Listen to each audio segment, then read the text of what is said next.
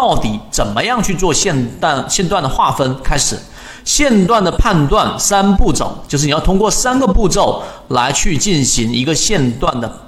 这一种划分，我要让大家做到目测，所以要把它简化。里面有很多的数学公式，有很多复杂的语言，一套一一个嵌套，一个嵌套，一个嵌套的一套啊套下去，你这样就晕了，很多人就学不进去了。所以今天我把它分为最简化的三个步骤，其中包含着分界点搜索法和缺口处理原则这两个重点，来给大家来去做一个线段的划分。我们先来看第一个。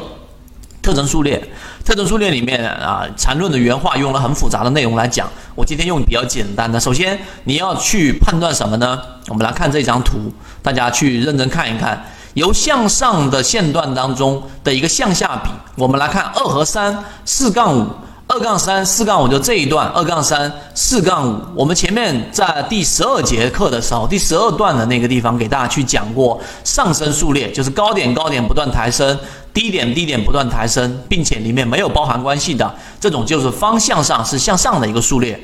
所以这里面特征系列的二杠三中的二是我们所说的这个最高点，我们称之为 H，这后面会用到，哎，二就是最高点 H，所以二四六。都是我们所说的 H，这是第一个概念。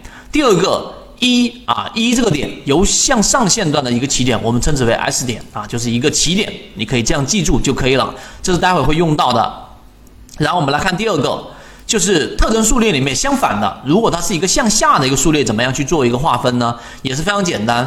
那它的这个高低点不断的下移，那么由向下的这一个数列的往上折的这个线段，我们称之为向上的一笔啊，这个特征数列。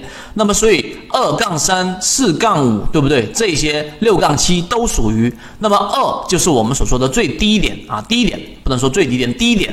那么特征数列的低点，我们用 L 来作为一个啊这一个记号，所以二、四、六都是 L。那么向下线段的一，那这一个地方就是我们说的 S 点，一共四个概念，一个是 H，对吧？一个是我们的这一个 L，一个是 S，一个是我们的这一个啊，两个都是 S，都作为一个起点。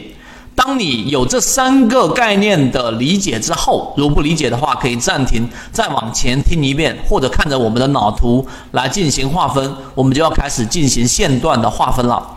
我们先来看怎么样去做线段的划分。第一步。第一步我们要做的是什么呢？首先我们要做的是做一个假定的一个分界点，这一点非常关键。假定的分界点，我们来看怎么样做一个划分。第一，假定分界点向上段，就刚才我们说第一种情况，从。起点 S 开始搜索，就这个起点作为一个 S 开始搜索，直到找到这一个某一个高点的 H 点作为分界点。这个某个是什么个概念呢？待会你看完这一段话就知道了。这个分界点与 S 点至少与 S 点就起点至少还有一个另外的 H 点，就这一个必须要有一个 H 点。这样的话，这个 H 才可能是成为我们的分界点。第一，必须要有一个啊，至少一个 H 点，然后我们再往下走，且分界点的后面有一个的第一个 H 点，就第一个高点啊，第一个高点低于分界点，就有一个是低于它的。这一点的理解，其实如果稍微有一些概念的，你可以把它理解为为我们说的头肩顶，类似这样的一个概念。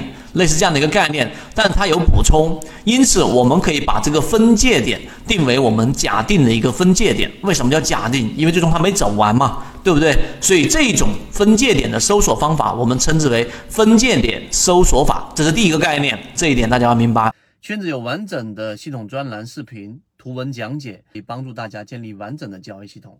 系统进化模型，泽西船长公众平台，进一步系统学习。